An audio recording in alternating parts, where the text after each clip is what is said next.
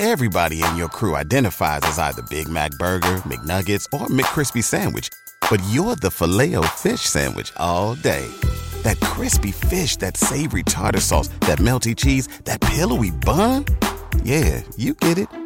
Every time. And if you love the filet of fish, right now you can catch two of the classics you love for just $6. Limited time only. Price and participation may vary. Cannot be combined with any other offer. Single item at regular price. Ba da ba ba ba. この番組はジャパントップ10ナンバーワンの J-POP ポッドキャストですこのエピソードは今月のアーティスト特集です You're listening to Japan Top 10 The number one Japanese music podcast You're listening to an Artist of the Month episode on Japan Top 10.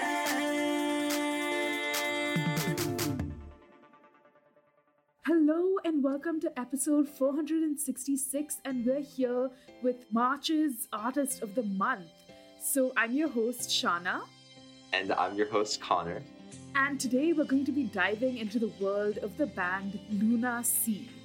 Yes, I'm so excited to introduce Luna Sea to you guys. But first off, we have one quick announcement, and that is that we are looking for new members. So um, if you are interested in audio editing or content producing or even being an on air host like me and there are positions open, so you can join our podcast.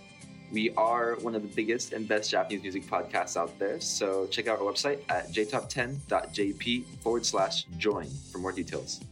And I mean, obviously, getting to talk about cool stuff like this includes talking about our artist for this month, and that's Luna Sea. So, Luna Sea is a visual kei and rock band which is composed of the members Ryuichi on the vocals, Sugizo on guitar and violin, Inoran on the guitar, J on the bass, and Shinya on the drums. And this group is actually considered to be one of the most influential visual kei bands, with HMV Japan ranking them among the most important Japanese artists in 2003. Yeah, I mean, they've really influenced the entire visual kei Japanese rock scene. And going all the way back, Sugizo, Inoran, and J were school friends, and they started the band under the name Lunacy in 1986. After which, you know, lots of recruitment happened. They recruited Ryuichi, Shinya, and of course their former the former classmate Sugizo to form Luna Sea. The separation it gets it gets hard to like make the separation, but the original band is Lunacy, which is L U N A C Y, and the new one is like oh. L U N A S E A. So I mean, you just oh. need to, you need, you need to create that division, but also I mean, props to them for like finding something creative out of it. And you know, they formed Luna Sea when each of the members were just out of high school in 1989. Yeah, the, again, we have high school, you know, classmates who end up forming a band and becoming, arc. you know, yeah, it's our favorite top hit Yeah. successes. Yeah, I, I'm wondering if if if this also happens. You know, if this is the common case in like the U.S., for example, or in India, where where like artists just like they they you know know each other since like school or grade school or whatever, and then they end up forming a band together. Like, is that is that the most common way of forming a band internationally, or so. is, is this just unique to Japan? It might just be unique to Japan because, to be completely honest, I don't think I remember a lot of the names of the kids I studied with, let alone like my desire to form a band with them. so I guess I guess Japan really said collectivism, you know, together till the end, long game. collectors. Yeah. Yeah, and and that name is very that like name change is very. Um, I did not notice that like Lunacy versus Luna Sea. I'm just I'm still surprised that I did not realize that until you had mentioned it. Um, that's amazing. Like it was just there, and you're like, it sounds the same, but it's not the same. What is the difference? I don't get it. yeah, that's what I'm thinking. That's what I'm thinking.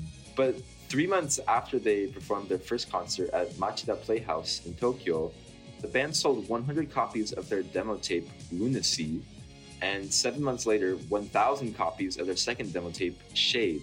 The band sold out several tours around Tokyo, Yokohama, Nagoya, Kyoto, and Osaka as an indie band, capturing the attention of X Japan, then known simply as X. So even when they were you know, just starting out, they were actually very popular because most bands do not start off, you know, selling 1,000 copies, you know, like even if they're second um, demo tape. So that's that's insane. I mean, they they they had a very like clear sound from the beginning, and they were actually when you know we're talking about how they caught the attention of X Japan, they were actually kind of quote unquote scouted by Hide from X. And if you don't know who Hide is, he is part of, of course, X Japan, and you know he almost started the entire visual kei movement. So I mean, it's you, you can see where the initial influence comes from as well.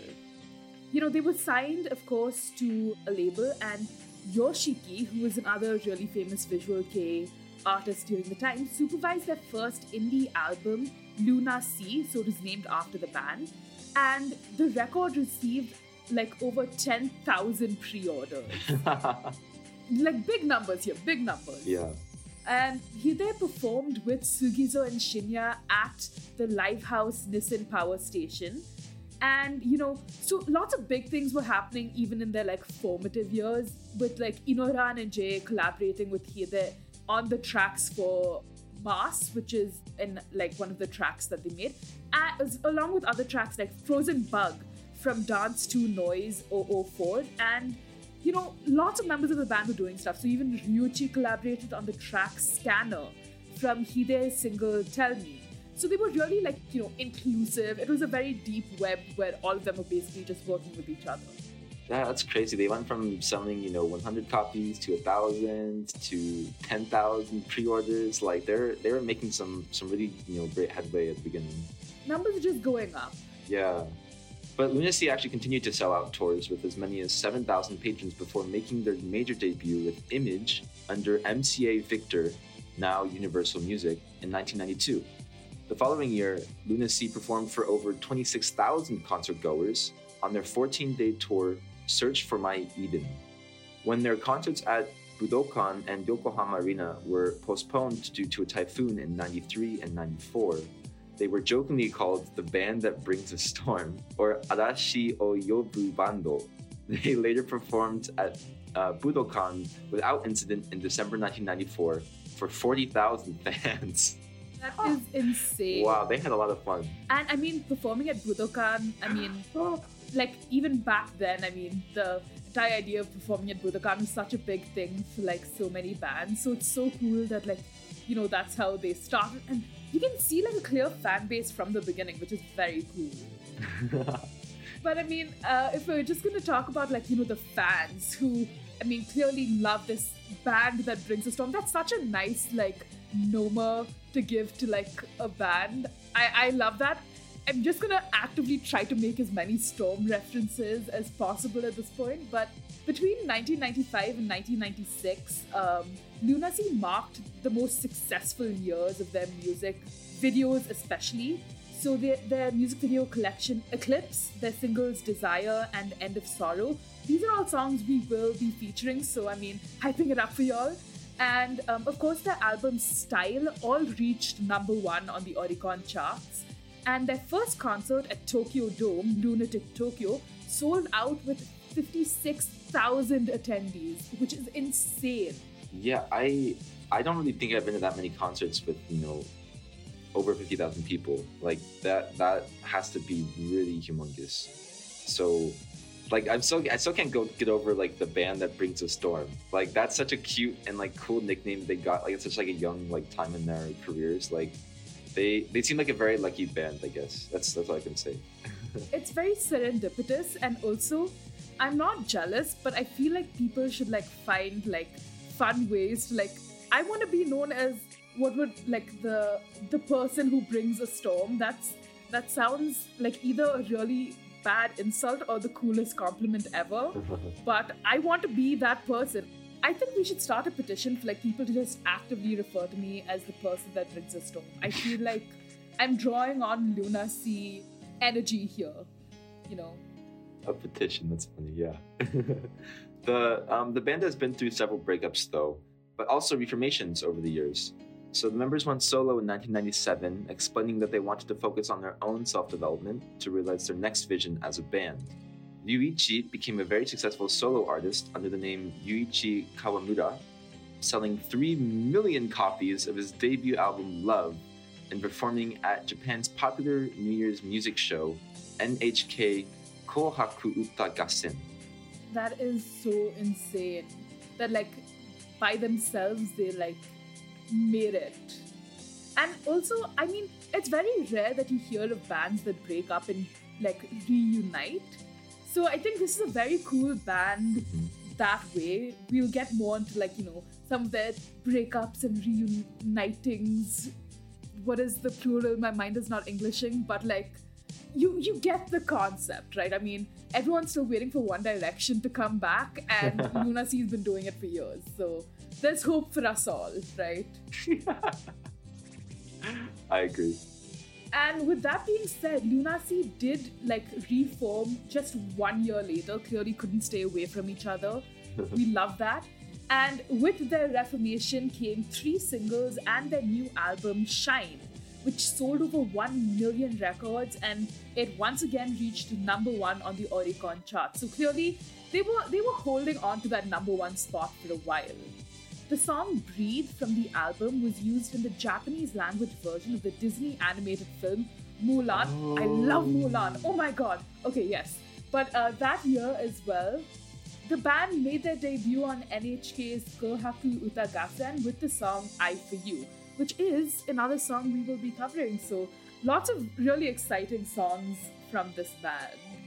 See, I didn't know that, that for like for foreign versions of you know like films, they'll change the songs. Like I didn't know that that was that that was a thing. Oh no, they do that. They they like change some of the songs and even like some of the references that like are there in like Western media and stuff change according to the case. Right. I remember I forgot it was the funniest thing ever, but it made so much sense to me. Somewhere I like I forgot which movie it was, but like to show like a food that like kids didn't like to eat, like in the original it was broccoli, and then in some other like in other countries like translation of it, it turned into like Brussels sprouts to make it more like culturally relevant. I think that's such a cool like thing that like you know you go out of your way to do. I mean to include when you're talking about cultures. Clearly, Luna Sea was up there in creating that revolution for Japan. yeah. Well, in 1999, uh, Luna Sea performed in Taiwan, Hong Kong, and Shanghai on their first tour outside Japan. The band's three-day concert at Tokyo Big Sight was canceled due to a typhoon again, causing tens of billions of yen to, in damage to the venue and destroying the band's stage equipment, solidifying their title as the band that brings a storm. So I feel like at this point, it's not really funny. It's just kind of you know It's like what they're it's what they're stuck with. Yeah, I really hope there's not a third typhoon. Just like the next, the next like tour is just like rain, and they're like, "We've been through this. It's fine. We're good." No, but at some point you have to wonder if like there's some bad juju here. It's all you know what it is. It's all like good luck in the beginning. You know, getting scouted by like Japan X and stuff. Like you need balance in life, right? So like you can't have it all that easy. Clearly, I mean, I guess so. Yeah. there was so much skepticism in that good. agreement. Like, yeah, it doesn't make sense, but like sure. But like that aside, I mean, clearly the Storms didn't deter their success because Lunacy released their seventh album, Lunacy. It's gonna get very confusing making these Lunacy, Lunacy references, but like, I'm doing my best. You are. You but are. you know, they released their seventh album, Lunacy, in 2000 before announcing, no, their second breakup.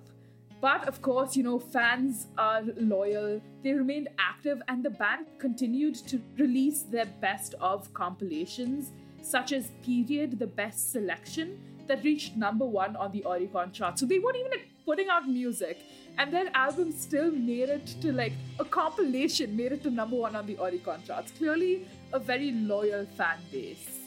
No, it's very, very rare that we, you know, show songs and, uh, and even albums that make it to number one on the Oricon charts. Like that's, I'm flabbergasted. That's that's all I can say. But I've been noticing this too. Like best of like compilations are like pretty popular among bands. But like, I mean, I feel like some like if it's a band especially that I'm not super used to, like sometimes I'm like, really, like this is the best best of your music, but I feel like you can't really you know deny like a best of compilation if it reaches number one. Oh you know, yeah, but I mean, I think it's also cool. You know, they're still together to this day, considering how old they are.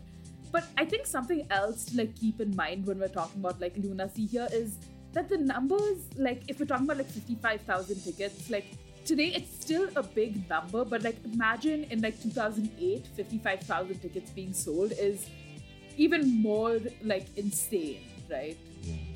And a, li- a little bit later on in 2007, uh, Luna Sea announced on their website that they would have a one night only reunion concert at Tokyo Dome. All 55,000 tickets were sold within five minutes. Like five minutes. That's insane. the band reunited again after Hide's death for his memorial concert in 2008. Lunacy eventually reformed for a second time in 2009 when they embarked on their first world tour in Bochum, Germany, Los Angeles, Hong Kong, and Taiwan before returning to Tokyo. They went on to release three additional albums I Will, Love, and Cross from 2013 to 2019.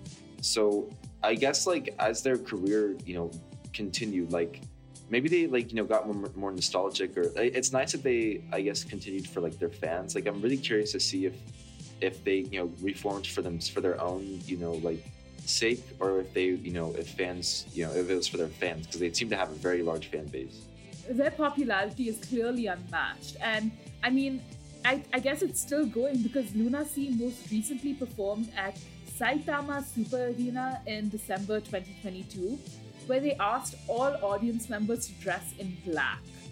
I mean, if it happened, I don't know. Did, do we know if like it actually happened? It's still like very cool. I mean, I I like like the sentiment of it all. You know, it goes back to the entire we are a community of Luna Sea lovers, which I think is great. They've really connected with their audience that way. And their August 2022 concert, A New Voice at Nippon Budokan, will be released on Blu ray on March 14th, 2023. So I guess that's something to look forward to this year. I'm really focusing on like the like how they were all sold in within five minutes. Because normally you have like a few like if it, even if it's a really popular artist, you normally have like a few days, maybe you know, a few hours before like all the tickets sell out. But five minutes, fifty-five thousand people in five minutes.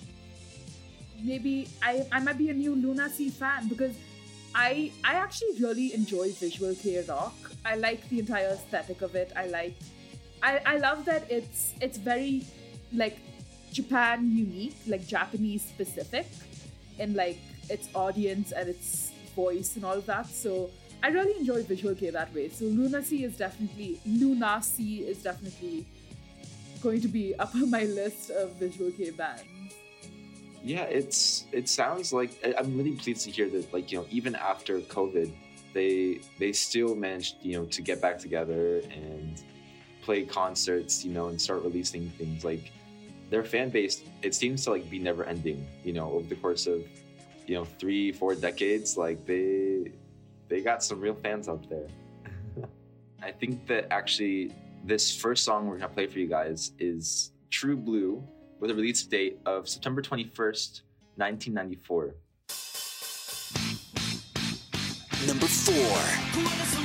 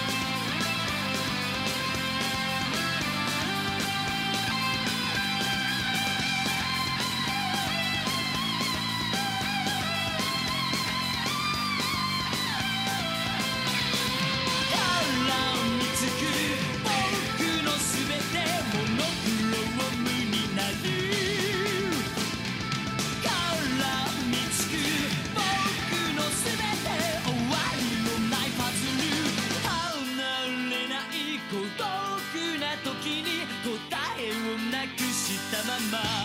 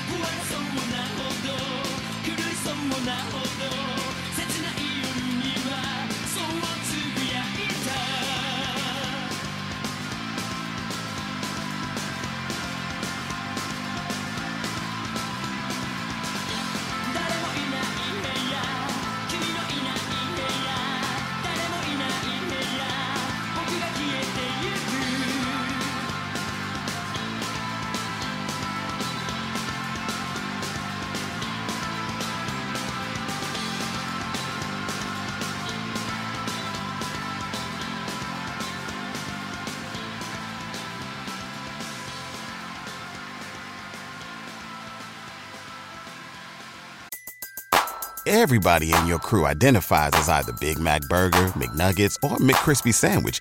But you're the filet fish Sandwich all day. That crispy fish, that savory tartar sauce, that melty cheese, that pillowy bun. Yeah, you get it. Every time. And if you love the filet of fish, right now you can catch two of the classics you love for just $6. Limited time only. Price and participation may vary. Cannot be combined with any other offer. Single item at regular price. Ba da ba ba ba.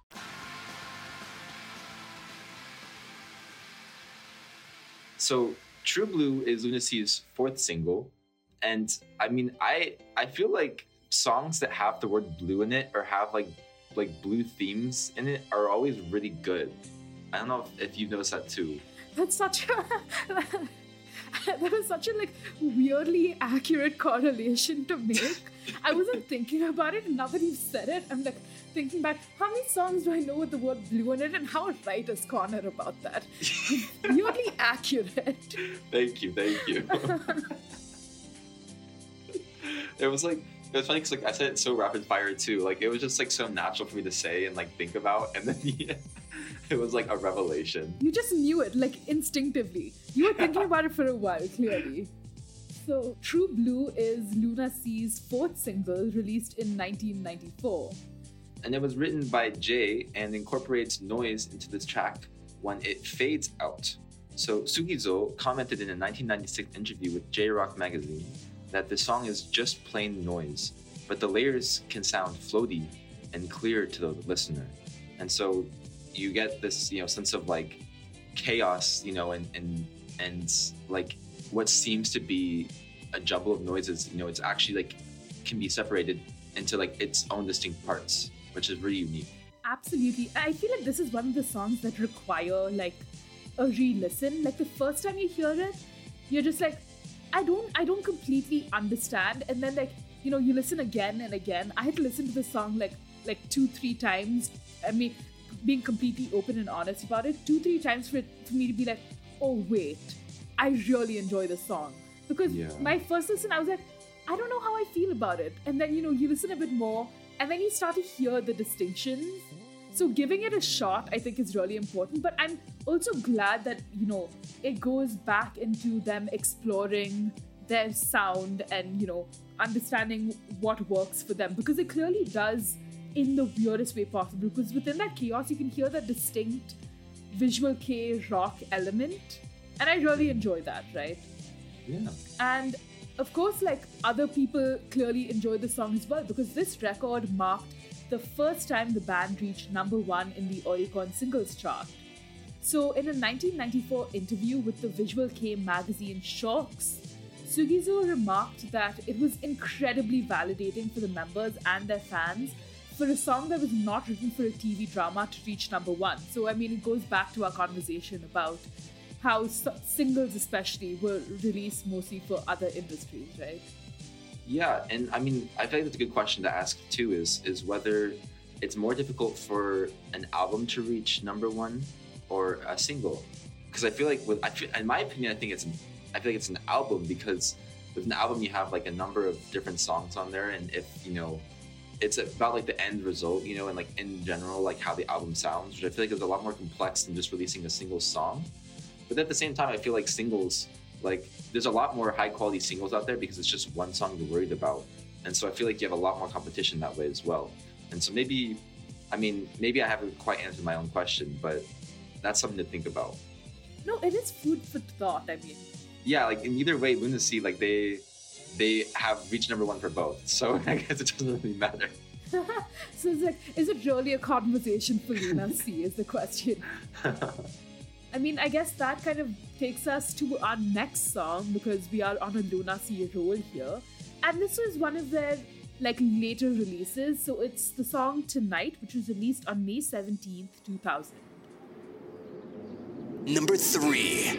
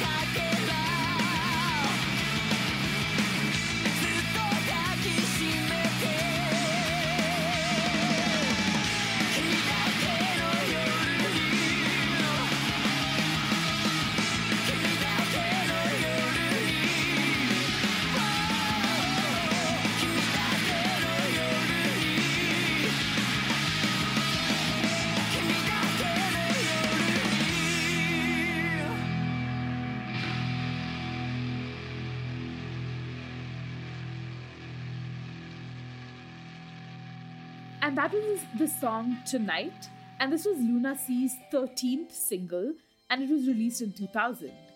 So it was featured as the theme song for the Japanese broadcast of the 2000 UEFA European Football Championship. Oh, okay, interesting. Okay, it's for the Japanese broadcast. I see, I see. And the track was composed by J and is one of the band's shortest tracks at three minutes in duration. And that's that's the thing too. Like I realized, like um, I like their songs are pretty long. I feel. Oh, yeah, absolutely. They definitely have a longer set of songs. Yeah, but that that point aside, like they this song is actually beloved by fans for its bouncy rhythm. So if you guys notice that, uh, that's actually one of its defining characteristics. I mean, I personally loved it. I feel like in by 2000, you see Luna Sea branching out into slightly less rock, like hard rock sounds, becoming slightly softer, more, you know, catchy, you know, picking up on slightly more mainstream pop sounds, like incorporating those elements into their music, but not straying completely from their sound, right? Mm-hmm. And in an interview with Doremi Music Publishing, Ryuichi commented that he intentionally wore out his voice by singing the track three to five times in a row to get the desired sound in recording. And that is what is called dedication. Oh my god. That's that's genius. I mean, I, I hope he's you know I, I wonder if that's like bad for your voice. That's a cool effect. That yeah, that's dedication, like you said.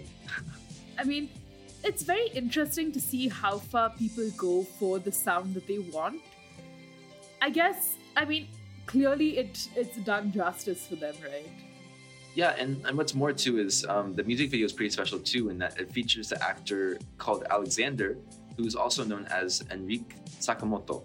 So I mean, clearly it, it's a beloved music video, with in line with you know what it was created for, as it was featured for the theme song for the football championship. I think that's one of the first times we really see, at least we've heard personally me. I I'm not I'm no Luna Sea um, expert.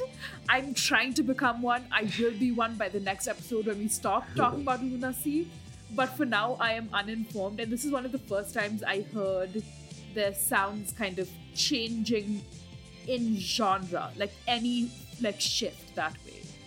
Yeah, and um, before we move on to our next song, we've got another announcement. It's for all people who are interested in advertising on our podcast. So if you want to advertise on our podcast, you can market your brand onto one of the world's most popular Japanese cultural based podcasts. And you can reach up to potentially 70,000 listeners around the world on a weekly basis with advertising costs that will fit your company's budget. You can find the full details at jtop10.jp. And moving on to our next song, we have Gravity, which was released on March 29th, 2000. Number two.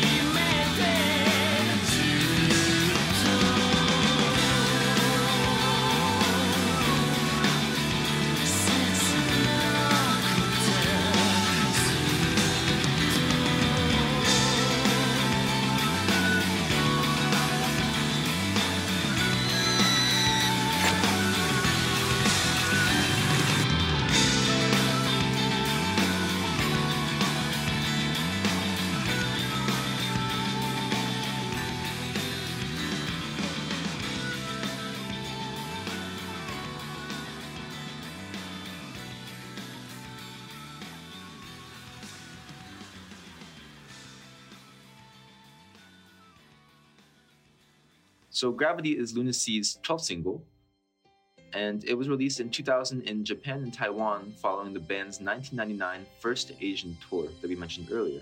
And the track was composed by Inoran, who says it feels like a song for autumn rather than spring, which was when the song was released. So I mean, interesting to know like the things that they keep note of when you know talk about releases and the music and what they're trying to create through the song. Yeah, no, that's interesting. Like, like uh, songs definitely do have like spring or fall feelings, you know. So I definitely understand that. And the track was featured as a theme song for the film Another Heaven, and the accompanying TV Asahi drama Another Heaven Eclipse. So this one, um, I'm sure, it gained a lot of popularity just from being, you know, included in, you know, in the film industry.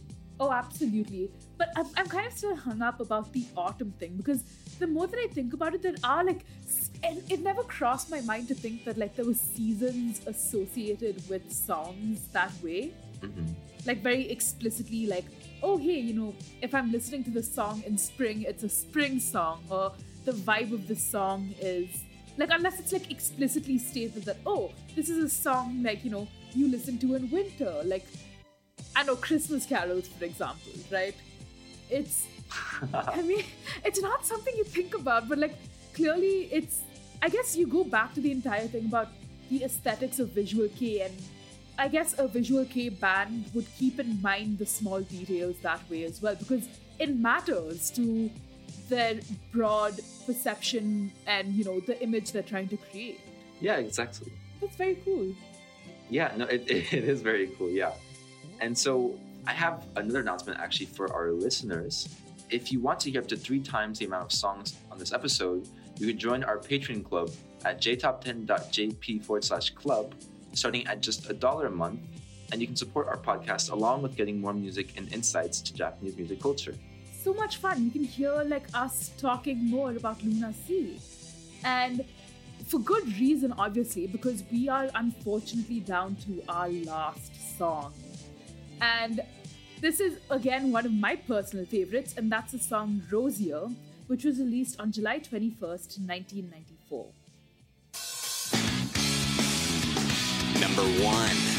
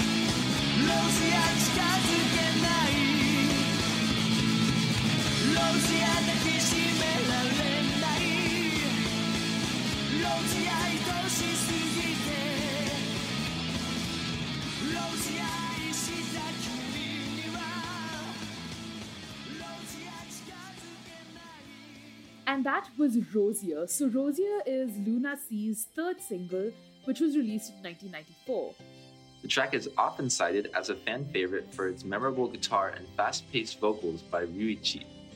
I really like the song because it's one of the first time you times you don't hear like Sugizo being like the main vocal. Yeah, no, I see what you mean. Yeah, it's it's a nice um change of pace. I feel like it, it, it also gives the band like different members of the bands that like time to shine, and uh, for good reason, right? Because Rosier was composed by J, who also wrote the track's English language interlude. So something really interesting is that I mean this is like just a side tidbit, but like the um ba- like most of the bands like name the the names of their songs, their albums, and everything are in English. But as opposed to most Japanese music, where you do hear English incorporated in some places, you don't really hear too much English in their songs itself. So, I mean, this is one of the few songs that you hear like English in the song itself. And in a 1998 interview with Sony Magazines, J recalled how he felt like he was in a slump during the recording of the band's previous album, Eden, and he wrote the lyrics imagining he was writing a suicide note himself. So, I mean, dark ideas, but created something insane because during the band's live performance, J will often throw the mic stand over his head and behind his back after finishing his vocal part. So, I mean, lots of things we can theorize and summarize from there. Could be like, you know, him getting rid of that energy or, you know, saying that it's part of his past or whatever. But it's interesting to see where artists gain any form of creativity from. Yeah, I mean, I definitely, I definitely would use the word creativity, but it's kind of, it's kind of scary too, like to like how far this group will go to make the sound that they want and get the product that they want. But I do, you know, like condone them like that. Like it's job well done. Um, it definitely, I think it's one of the biggest reasons why they've gotten so far. And yeah, the song definitely, I, you know, you definitely see that same kind of trend.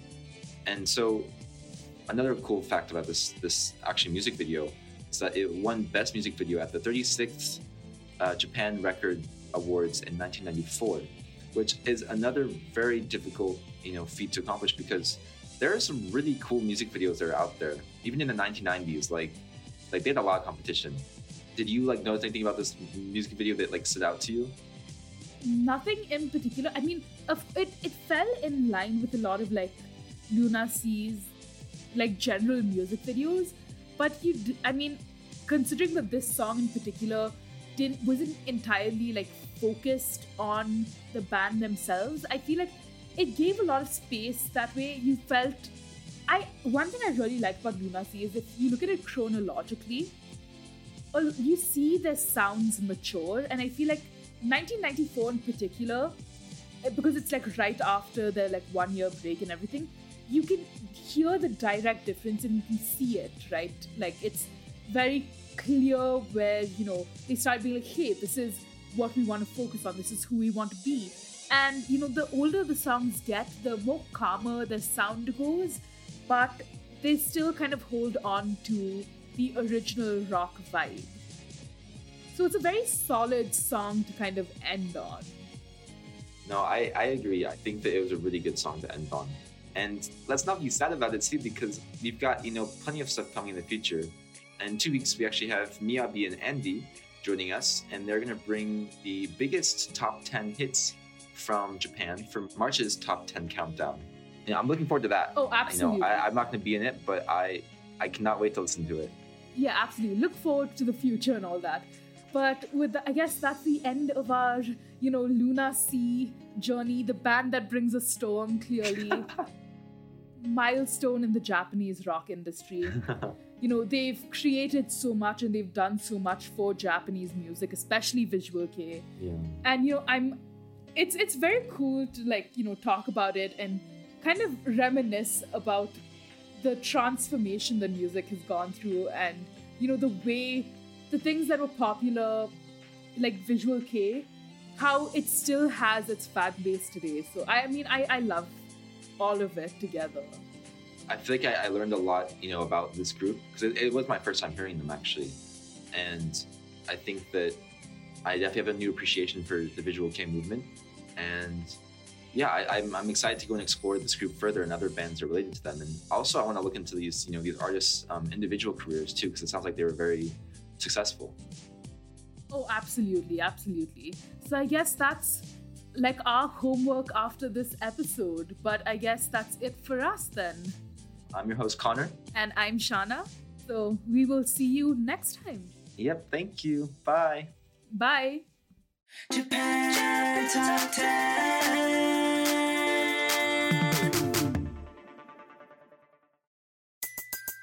Everybody in your crew identifies as either Big Mac Burger, McNuggets, or McCrispy Sandwich.